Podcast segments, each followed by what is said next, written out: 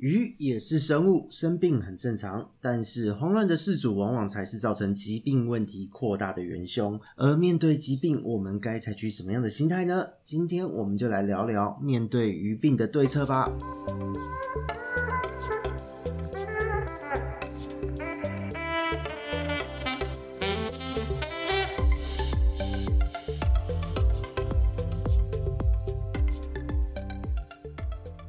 Hello，大家好，这里是鱼活通乱乱说的梧桐，我们又见面了。现在呢，只能说真不亏是换季哦，就是最近疾病的状况、鱼病的状况真的不是普通的多。当然，现实生活中我们遇到现在的疫情在台湾的这个扩大的状态，大家也是要小心一点啦。但在鱼病的这个部分呢，其实最近呢，因为不知道是不是频道受到大家的欢迎的关系哦，有香港的朋友。日本的朋友、美国的朋友都有来做一些相关的咨询，真的是很感谢各位的支持哦。而我们的频道呢，也在近日呢，就是升到了就是在休闲类别分类的前段班。那真的很开心自己能够在养鱼的这个世界有一点小小的影响力，也很开心大家有越来越重视，就是在饲养的过程中该怎么样去对鱼只做一些正确的操作，还有在饲养的过程中该保持什么样的心态的正确哦。那这一阵子呢，其实拉回了很多濒死的鱼，就是不论在全球的哪一个角落，只要你有来咨询，我们是华语语系的，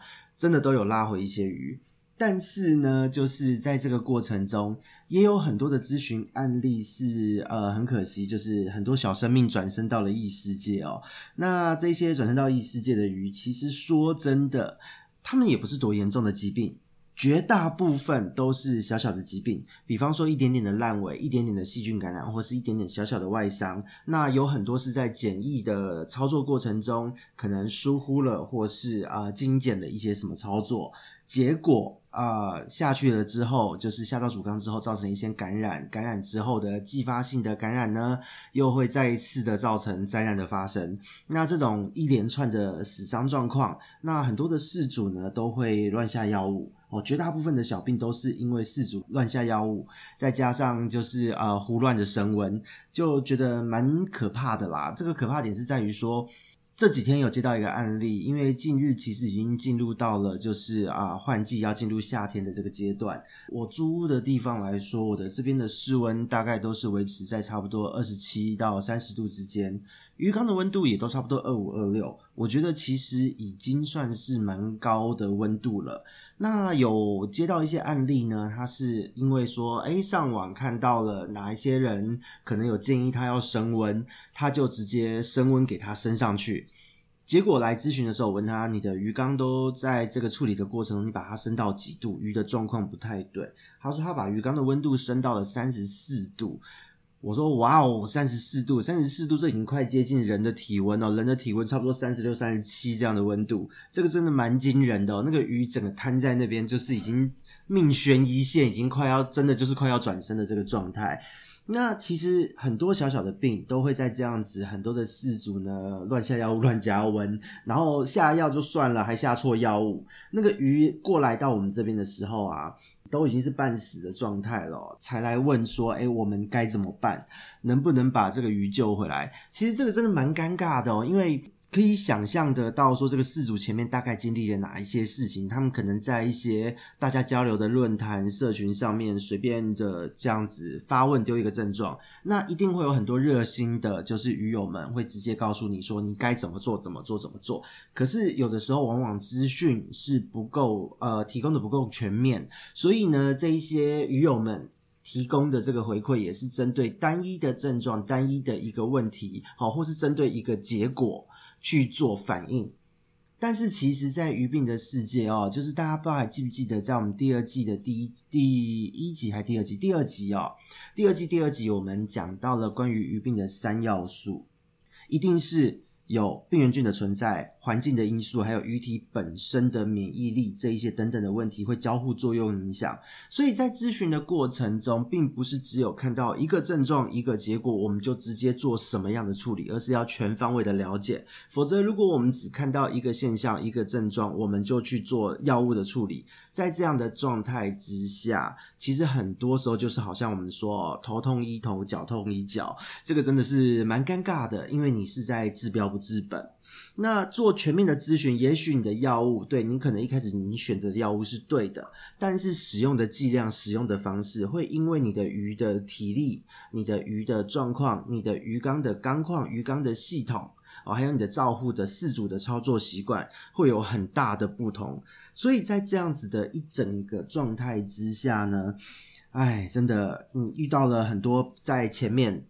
就算他选对药物，用错剂量，或是根本就选错药物，还用错剂量这样的案例，跑来问我们说：“哎，这个鱼还有救吗？”这个我们真的直接只能说抱歉哦，因为在这样子一连串的折腾之下哦，完全下错药物，或是下错剂量，弄到鱼都已经是半死了，病的症状哦，病灶都还在。那这样的状况之下，说真的。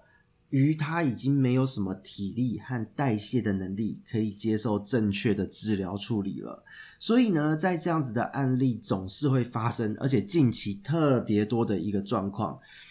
那今天就是来跟大家提供一点鱼病小小的建议啦，哦，就是在面对这个鱼病的时候，大家该怎么样去处理？哦，总而言之，当你在面对鱼病的时候，你的鱼可能平常好的，你也觉得你的管理没有什么样的问题，哦，那在这样的状况，当你的鱼发生某一天忽然黏膜变多了，忽然紧迫，身上有怪怪的东西的时候，该怎么办？总而言之，第一件事情，请各位事主在面对这样状态的时候，你先不要慌。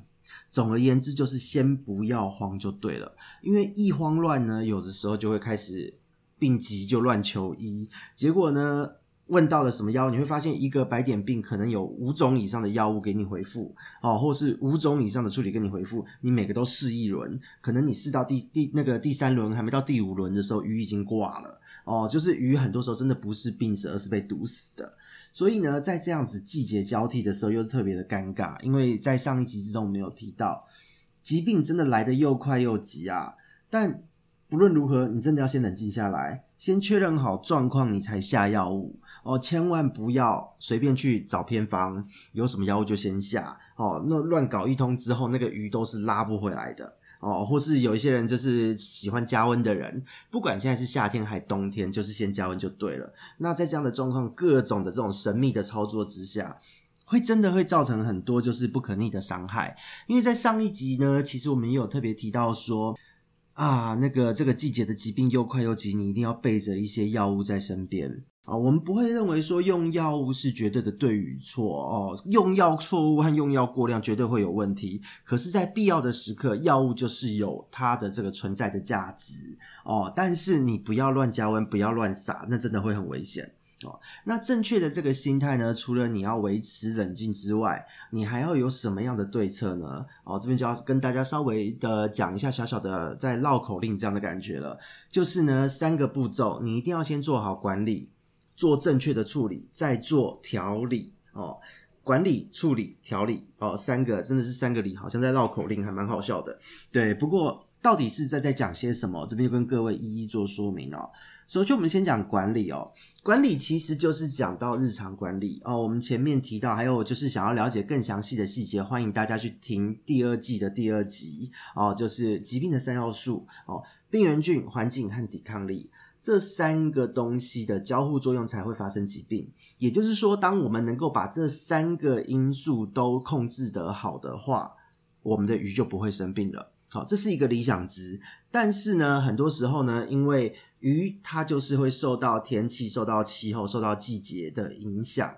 你的这个环境就是会改变。哦，这个鱼的代谢就是会改变，鱼缸里的小生物它会因为季节温度而产生一些相关的改变。那这一些病原菌呢，这一些环境里的小生物，病原菌其实还蛮多的，因为很多都是条件致病菌。这个季节它活性比较差，它就没有事。下一个季节可能像夏天哦，像接下来接下来迎接的夏天变热了，细菌性的疾病就会开始整个嗨起来哦。那在冬天的时候，细菌好一点，但是原虫会蛮活泼的。那在这样子的一个状态之下，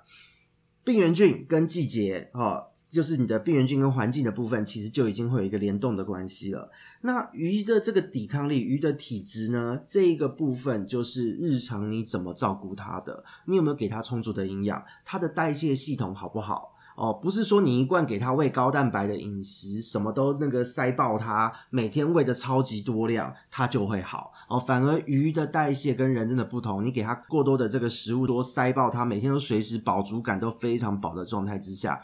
它会因为代谢不易或是代谢失衡，产生脂肪肝等等等的问题，免疫力是会受到抑制的。所以你狂喂猛喂，反而对鱼不好哦。你反而差不多喂个两天停一天呐、或是每一个礼拜的这个菜单每天都不太一样哦，每天都不要喂它喂得太饱，这样的状态反而鱼的身体会是一个很好的状态。哦，那所以这个部分呢，还就是我们在疾病的三要素跟大家做一个相对的这个对应哦。病原菌它会跟季节有关系，季节也会影响到水体环境的状态。那病原菌的多寡呢，又跟你的系统的管理好坏会有关系。比方说，你的滤材有没有堆很多，你有没有做好换水的操作，然后呢，你的这些鱼缸的水流到底顺不顺畅，等等等。那再来就是鱼本身的营养。你有没有做好这一些喂食，做好这个体质的控管？那当这一些做好之后呢，实际上日常管理部分这三个点注意到了，实际上鱼不会有太大的问题。疾病的发生几率哦，如果你做的操作都是正确的话，疾病发生的几率理论上也会降到最低。那再来就是麻烦各位饲主要管好你自己的手。放开那罐药，真的哦，真的要管好自己的手，放开那罐药，不要看到一点点问题就说现在要下药，现在要撒什么，现在要再加什么，A 药加完再加 B 药之类的，拜托先不要，这个真的很吓人哦。管理的部分呢，讲到这边，我们大概都有一个基本的概念了。那么我们再来讲处理的部分，当你要做出正确的处理，你必须要透过上网找正确的资料。还有要对懂的人进行咨询等等的方式，然后呢，你要做些什么样的动作呢？当你在这个过程中，你在咨询的过程中，你必须要提供你自己的鱼缸的状况、水质状况，还有你的一些操作的细节。现在你觉得有问题的鱼的照片、影片。那当我们在这个互动的过程中，前因后果了解你的鱼的体质状况，了解了它还有没有体力接受治疗，我们了解了相对应的风险，你也能承担后，我们确认了。这个病因还有疗程，再请你去购买合法有清楚标示的药物，再调整你的饲养方式来做一连串的处理应对，用这样的方式才有可能让你的鱼痊愈。而且呢，当鱼痊愈后，还有机会可以让它的身体恢复到完全健康的状态。这个治疗，这个处理才叫做成功的，而不是说今天我下了一堆药，对，病没有了，但是。鱼的命也要没有了，或是说，当你处理完毕，药物伤害这一条鱼的生命只剩下可能几个月，就某一天就暴毙了，这个都不是我们所希望看到的一个处理结果哦。那当我们处理好了疾病的部分痊愈了，我们要开始做下一个步骤的动作，就是所谓的调理。为什么要调理呢？因为鱼在生病的期间，第一个，它大部分都是禁止吃东西的，而疾病和代谢药物本身又会消耗它很多的能量。好，我讲到这边呢，其实很多人说，那为什么不给它在治疗的时候吃东西？这边就跟各位做个小小的补充哦，因为鱼在治疗的过程中，你给它吃东西的话，因为通常我们都会有时候是有必要的话要隔离治疗哦，而且有的时候呢，病原菌会大量的存在在滤材之中，那这个时候你今天在治疗的期间，你有药物，鱼的本身代谢已经很忙了，你又给它去消化食物，因为鱼仍是变温动物，它的新陈代谢生理运作跟人类跟温血动物不太一样，它没有食欲，可能根本就不吃；它有食欲呢，它吃了，它的肝脏还要花时间去处理这一些摄取的营养，哦，它要去转化、去吸收、去代谢、去利用。所以在这样的过程中，有的时候在治疗的时候，你喂食食物没有吃，就是对于这个水质增加污染源，病原菌会更嗨。那如果今天鱼有吃，就是让你的鱼肝脏会变得更忙碌，代谢和免疫系统变得更忙碌，对于整个疾病的治疗完全没有任何正面帮助。所以呢，在这样子的状态之下。鱼生病的期间，大部分都是禁止吃东西的，也千万不要把它认为说哦，在它治疗的期间，同时就要进补，这是不对的。好，通常都会补出事情来。但是呢，当今天你用正确的管理和正确的处理执行之后，让这个鱼恢复了健康的状态。现在呢，要做的这个调理，你开始要少量多餐的喂食它，帮它补充在这个治疗的过程中，或是在染疫的过程中失去的这些营养。特别是如果是有一些像是之前我们发表过，像是绦虫这样子的感染，那个寄生虫对于维生素的掠夺会非常的强烈。在这样的状态之下，你一定要少量多餐的调理之外，你要补充一些维生素啊、乳酸菌等等的产品，让它整个的体质能够恢复得更快，帮助它恢复它的一个代谢的机能哦。那这边也要提供给各位一个很重要的资讯，就是很多人说我现在病好了，我可不可以给他吃饲料？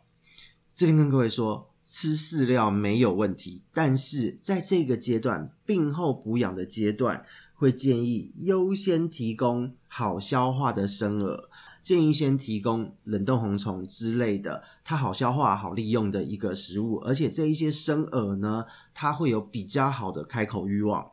哦，他会愿意吃，只要愿意吃，都是有机会把他的身体做很好的调理的，哦。让他在最短的时间内补充他身体流失的这些营养素。那这个部分呢，他要补充多久？要调理多久？这边给各位一个时间哦，就是不论它是大型鱼、中型鱼还是小型鱼，建议至少三到四周。而且期间不可以高温，夏天没办法，你要注意就是做好日夜温差，维持通风。但是在冬天你也不要把它加到什么三十二度、三十四度，吓死人了。好，麻烦就是在二十四度左右、二十四度上下做一个适当的温度区间，让它有正常的新陈代谢效率，可以很好的去利用这一些营养素，它的身体才能够真正的做到所谓的调理这样子的一个状态。好，那这个相关的原理呢，其实我会希望说。在近日，好能够抽出时间慢慢的录制给大家，让大家知道说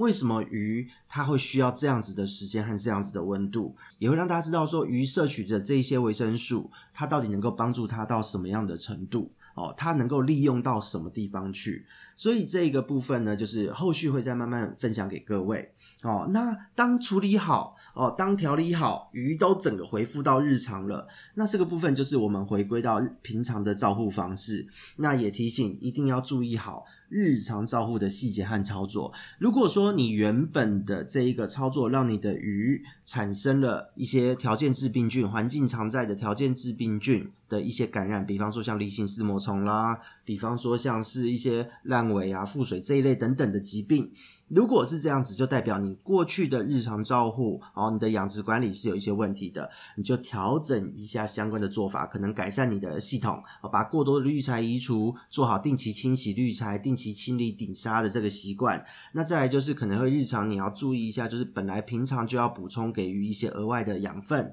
然后呢，做好日常的这个多元饵料的提供，这个部分都会是非常重要的一个日常管理的细节。哦，那这边也要告诉各位哦。鱼会生病非常的正常，但是你要用正确的心态去面对，保持冷静。那再来就是你要用正确的方式去处理，处理好之后呢，你要做好接下来后续的体质调理。哦，那这边真的是要再次的提醒各位哦，如果你滥用药物、胡乱升温等等的，真的会伤害到鱼体的根本。很多的时候，真的会让鱼回天乏术哦，不论是小小的病还是严重的病都一样哦。人跟猫狗宠物啊等等的各式各样，现在连鸟类或是两爬圈的一些饲主，其实都会注意到这件事哈。我们生病都不会乱吃药，你的宠物生病也不会乱丢东西给它吃，何况是鱼哦，鱼也是生物，也是生命哦。而且在观赏鱼的世界，鱼就是你的宠物，所以我们希望呢，各位养鱼的朋友们啊。